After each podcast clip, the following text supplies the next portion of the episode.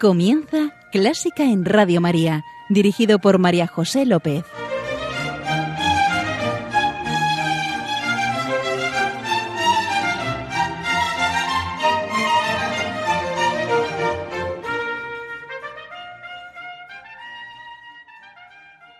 Bienvenidísimos a Clásica en Radio María, la música divina.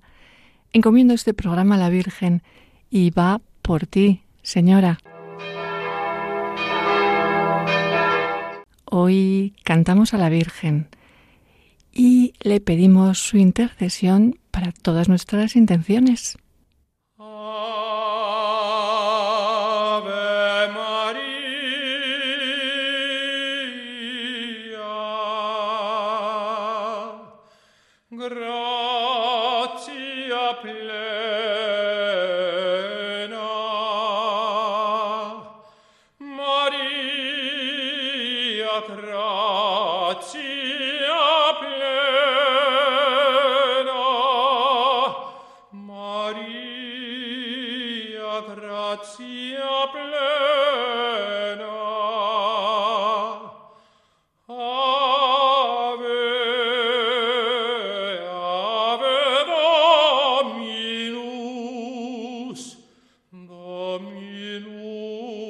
Christus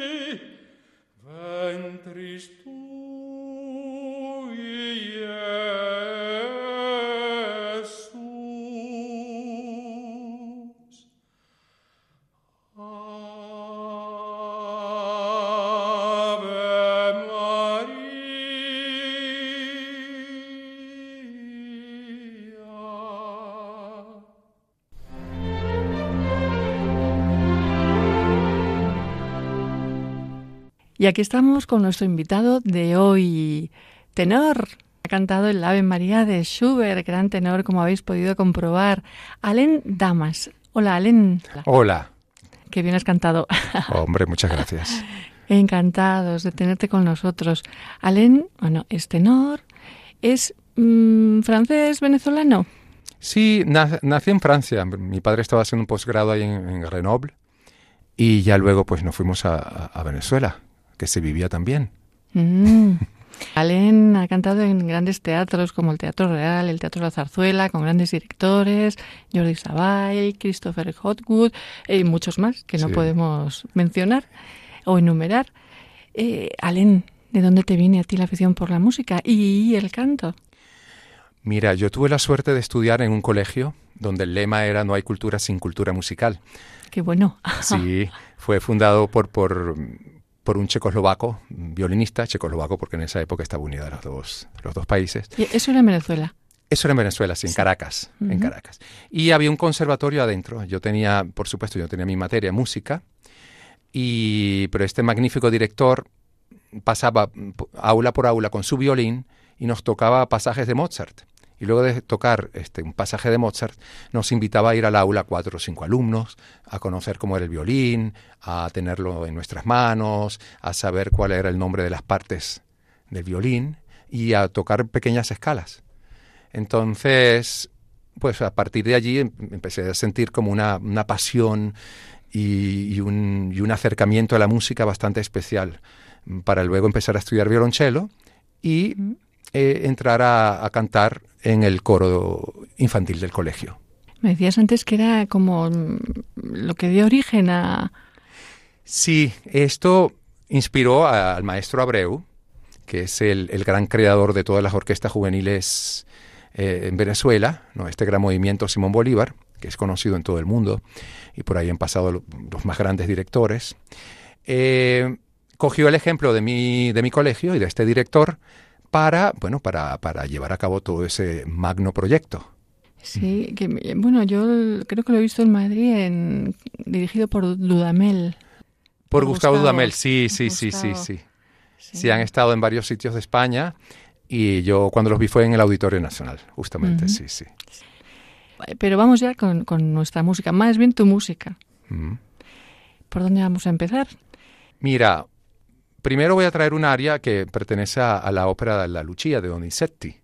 ¿Por qué traigo esto? Porque fue una de las primeras óperas que yo vi en teatro. Creo que fue la primera. Eh, yo nunca había ido a la ópera, no conocía la música de, de La Lucia, no conocía a Donizetti. Creo que ni siquiera estudiaba canto en esa época. ¿Qué años tenías? Hombre, yo tenía como 16, 17 años, más o menos, sí.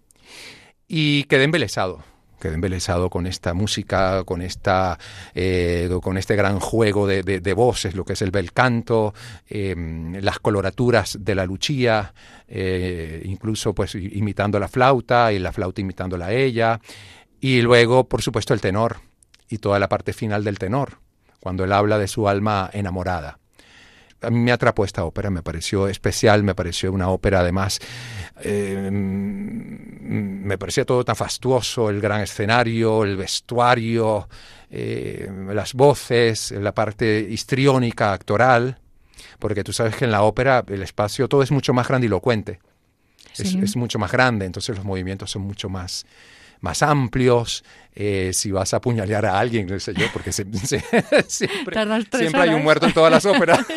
Ese movimiento tiene que verse, vamos, hasta la última fila. Entonces, por eso es que en tan particular y se, y se maneja una estética, digamos, un poco distinta a lo que son las demás manifestaciones teatrales, digamos.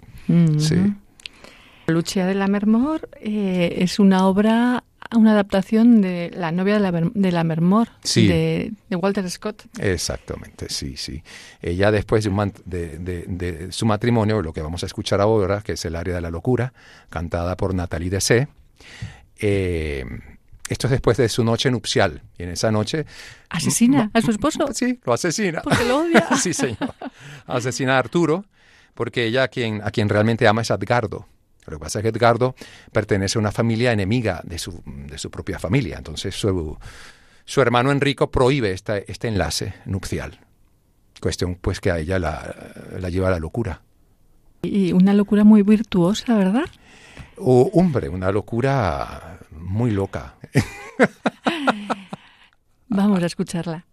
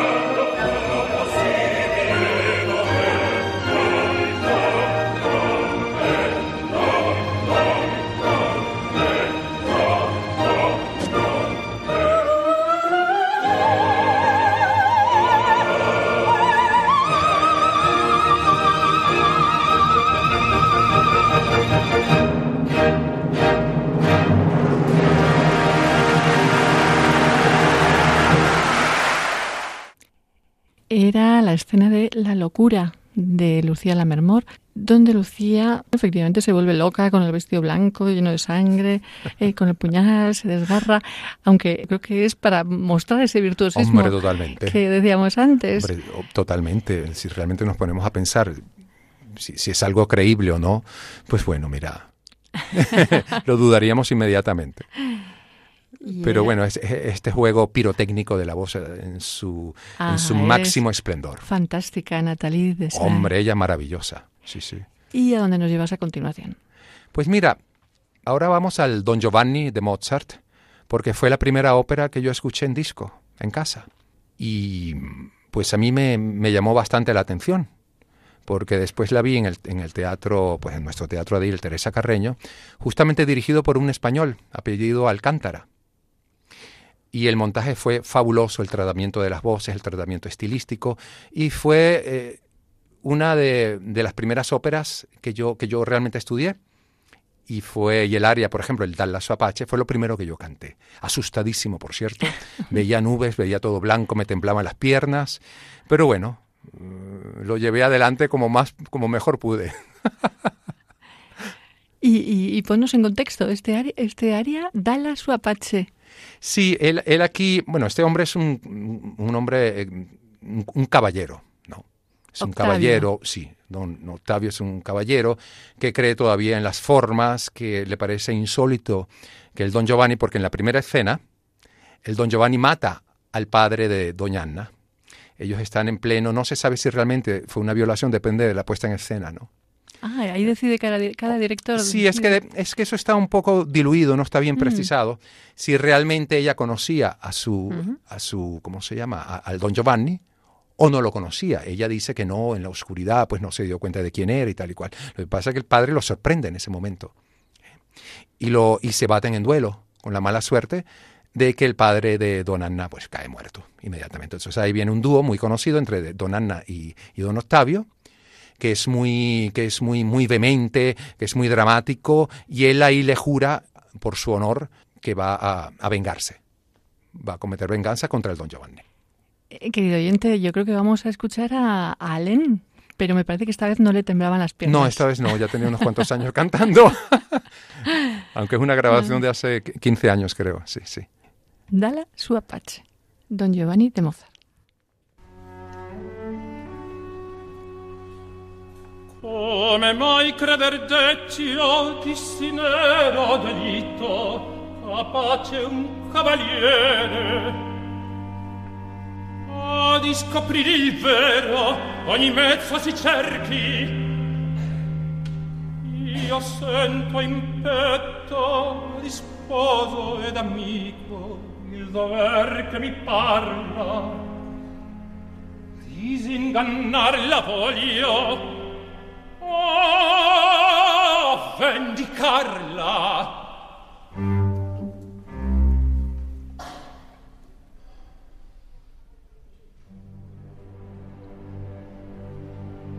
No!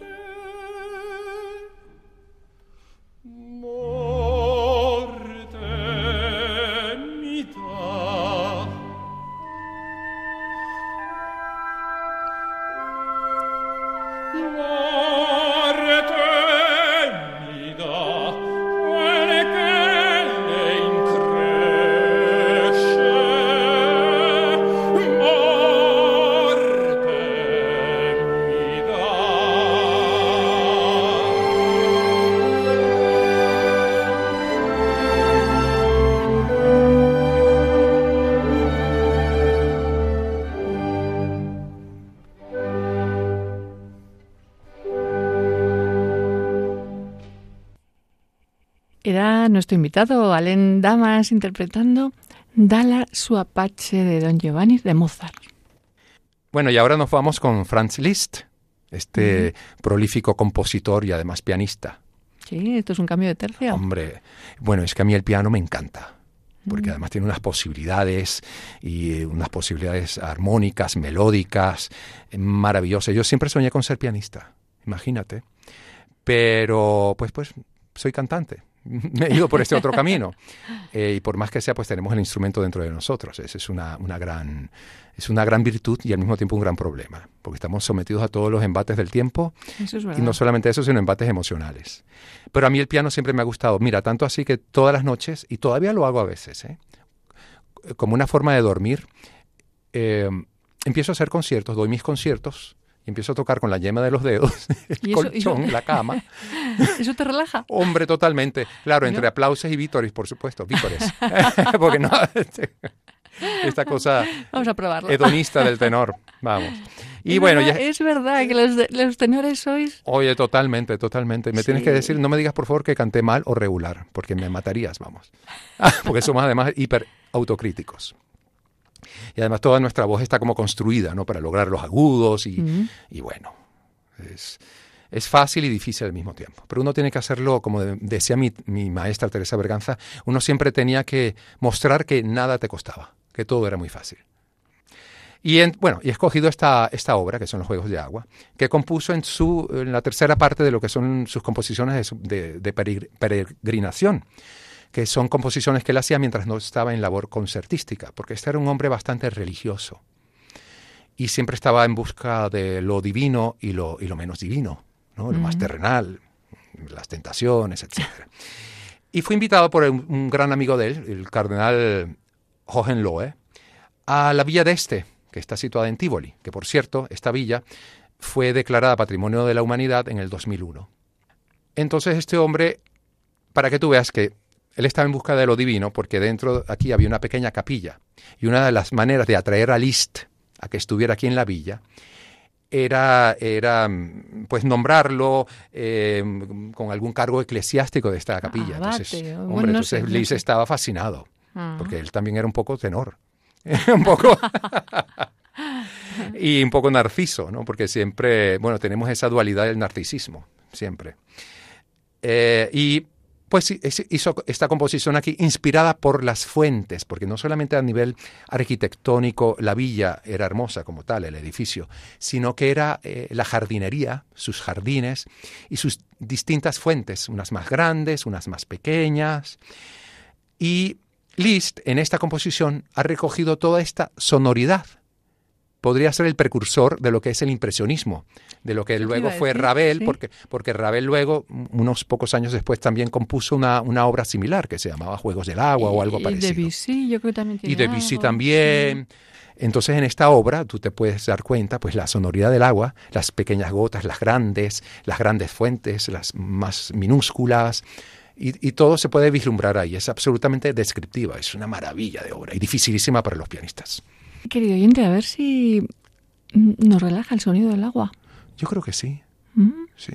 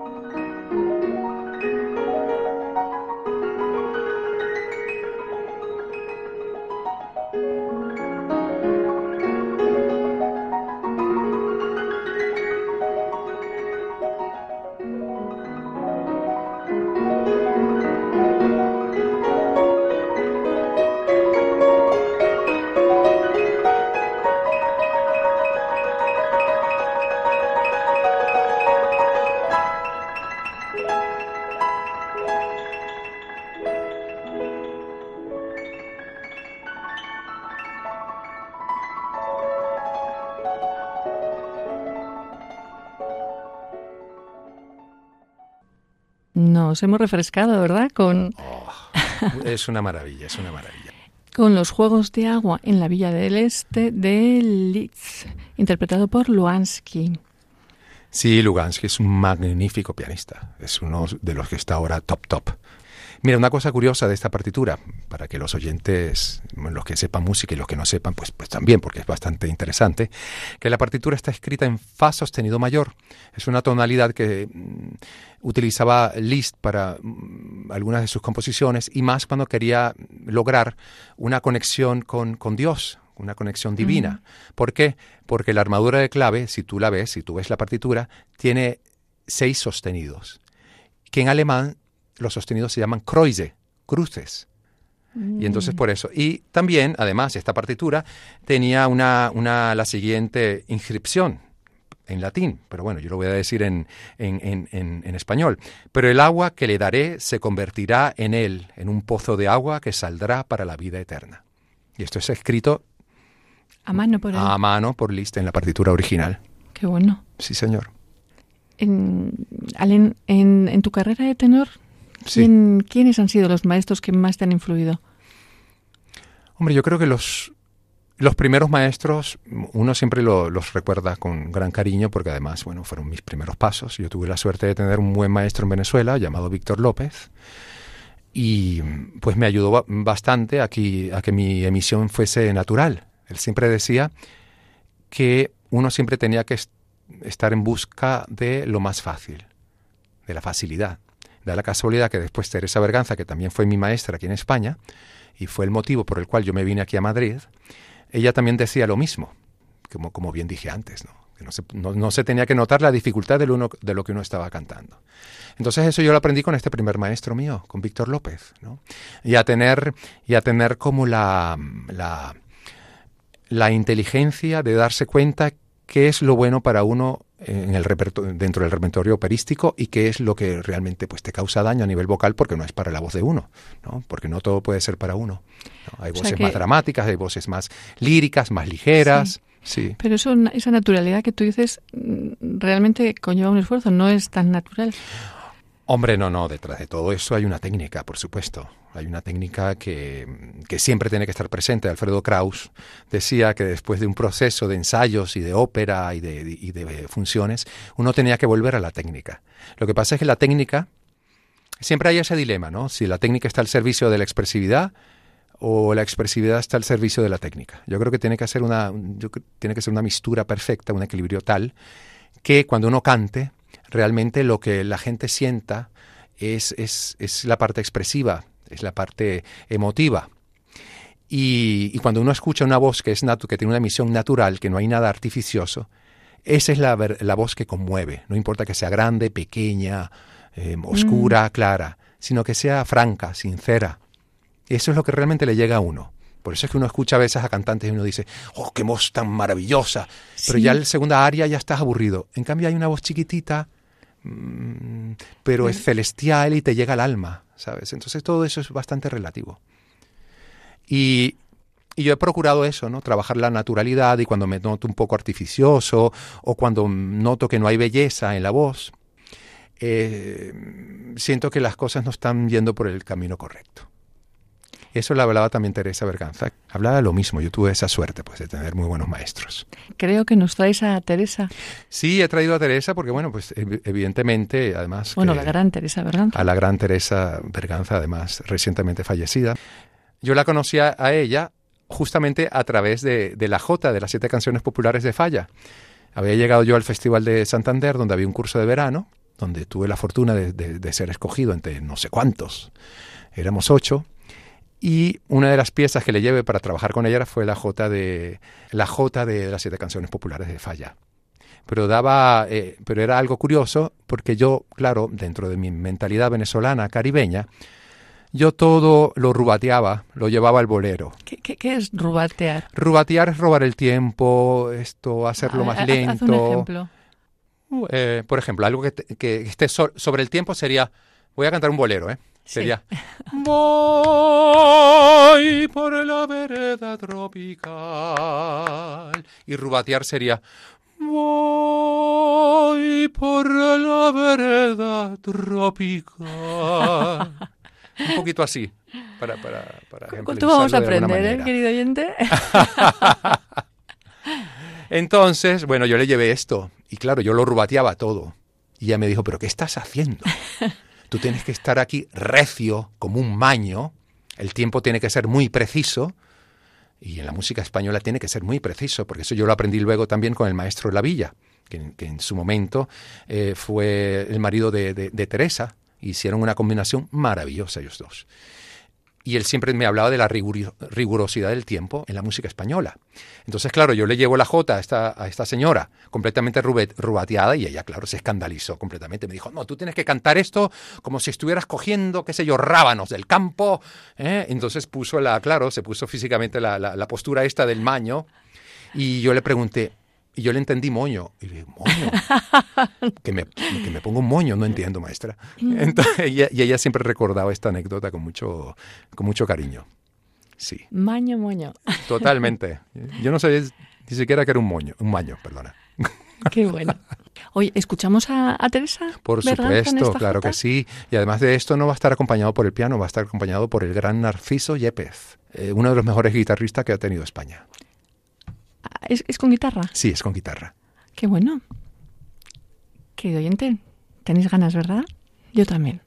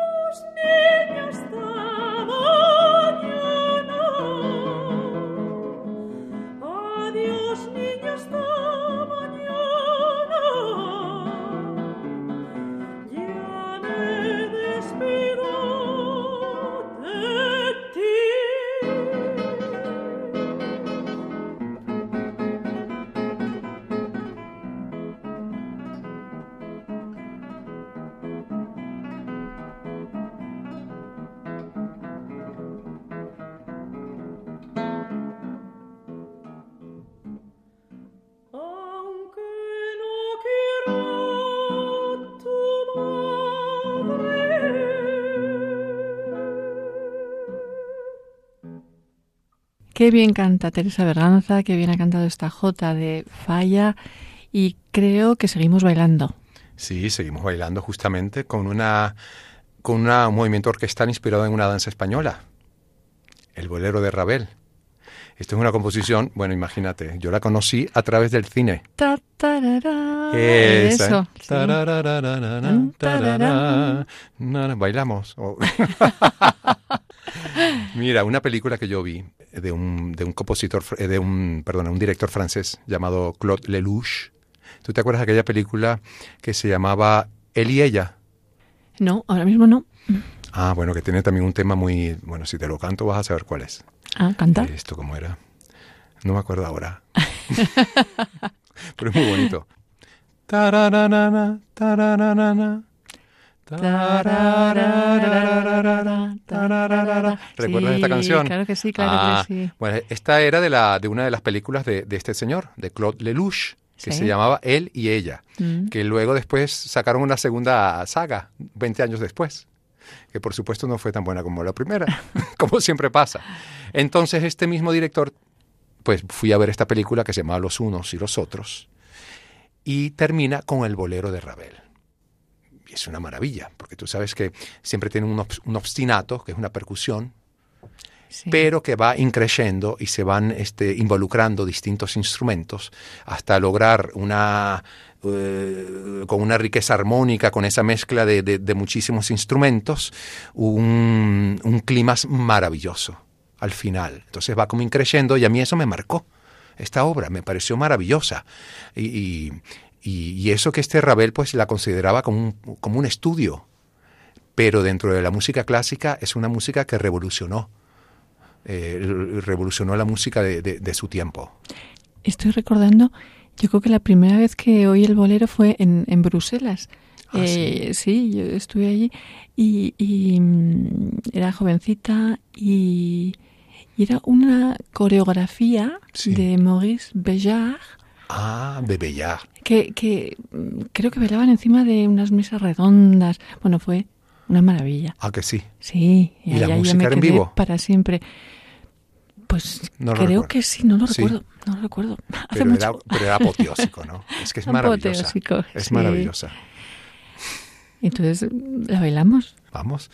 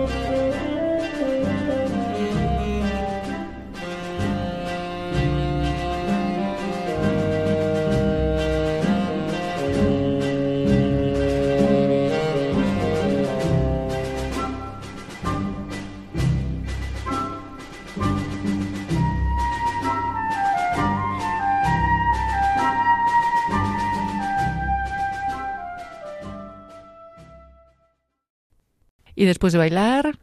Ahora vamos a la zarzuela. Bien. Sí. ¿Qué te gusta más, la ópera o la zarzuela?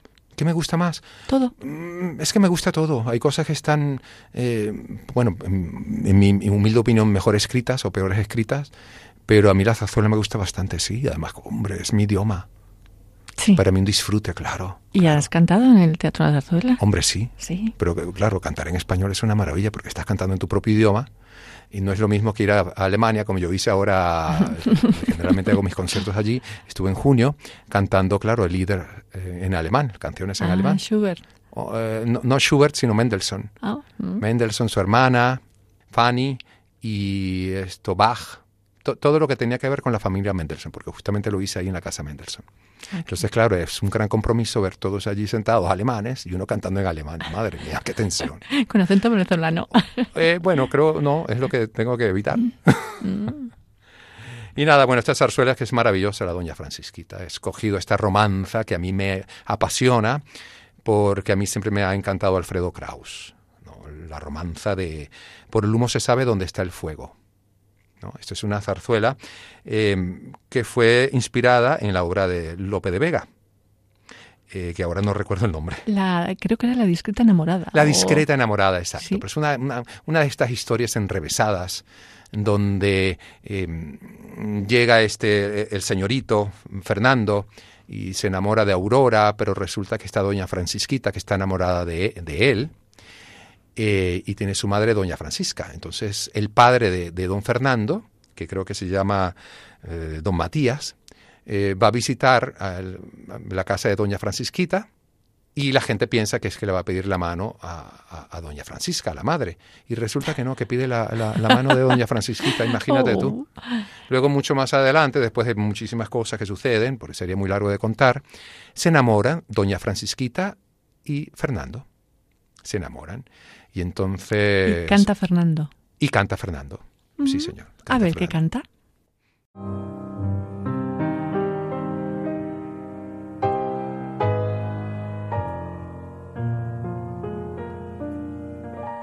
Por el humo se sabe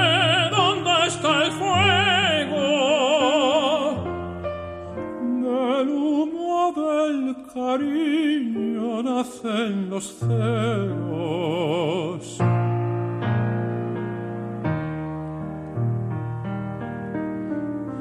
Son mosquitos que vuelan junto al que duerme y zumbando le obligan a que despierte.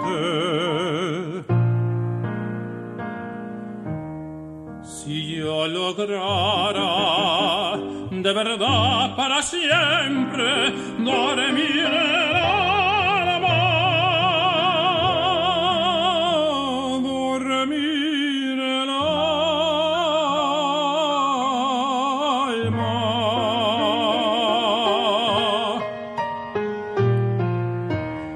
y en la celdilla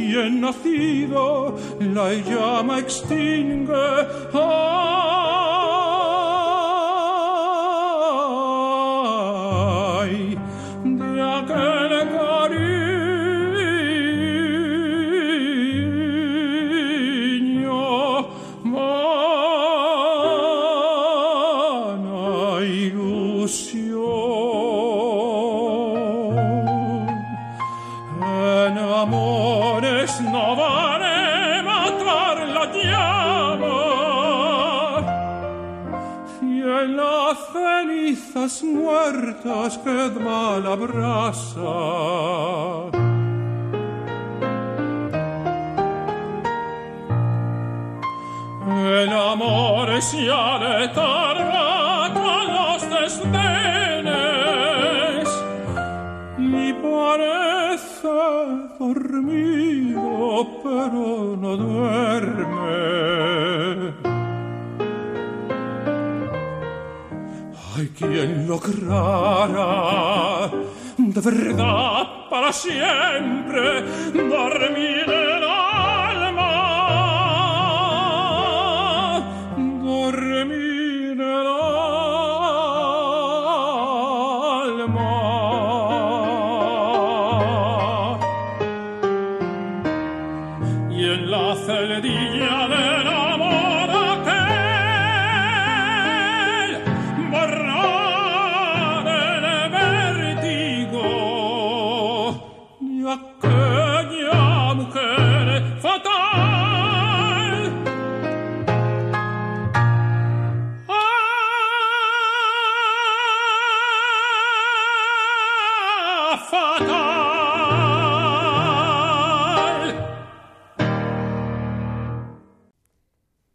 Con los celos de Fernando, interpretado en esta ocasión por, nuestro invitado. Claro, por, por mí, Alain. Damas, pero acompañado por un gran maestro, el maestro José María Verdejo. Además de gran pianista, muy buen amigo.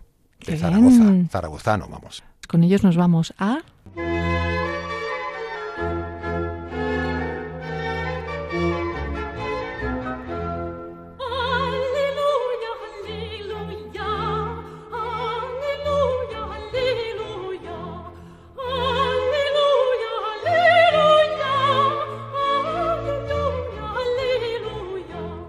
Gaudísimo, Dios es alegría y Alen nos trae una pieza alegre.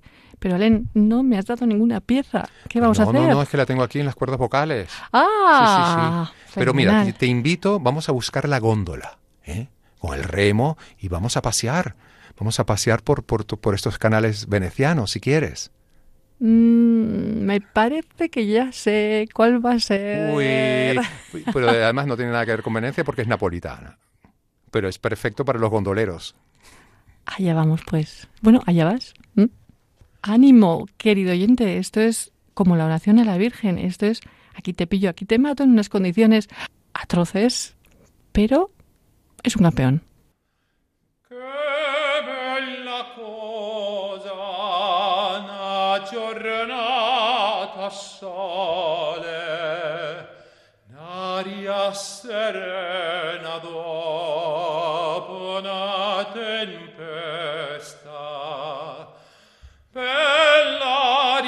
fresca pareggiana festa. E bella cosa una giornata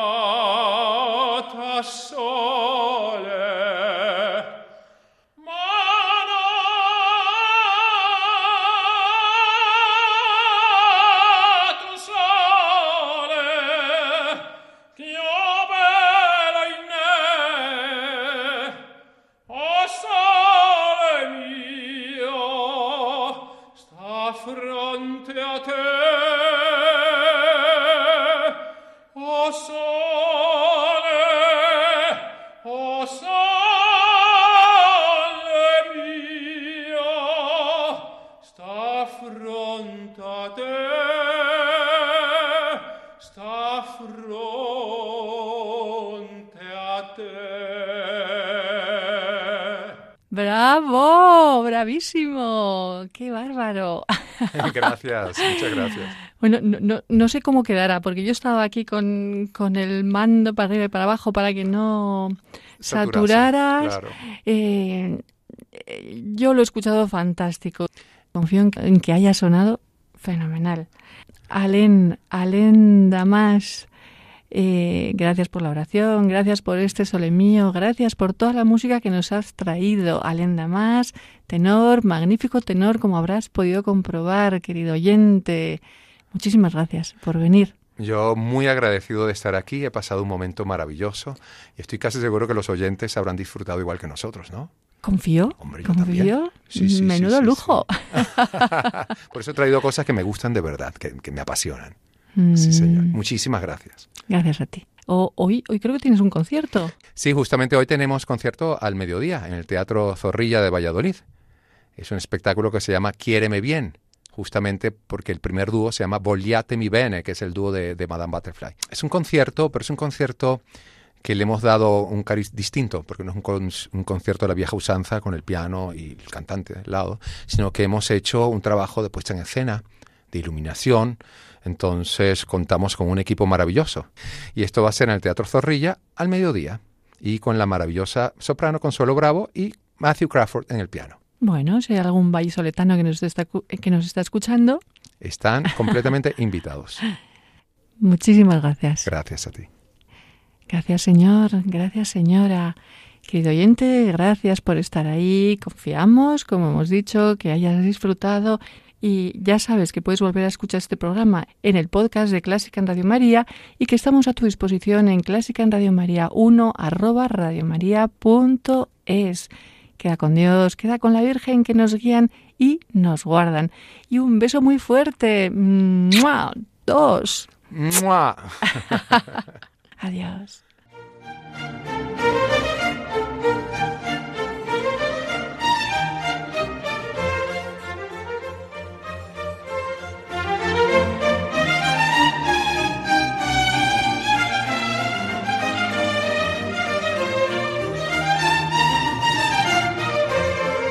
Han escuchado Clásica en Radio María, un programa dirigido por María José López.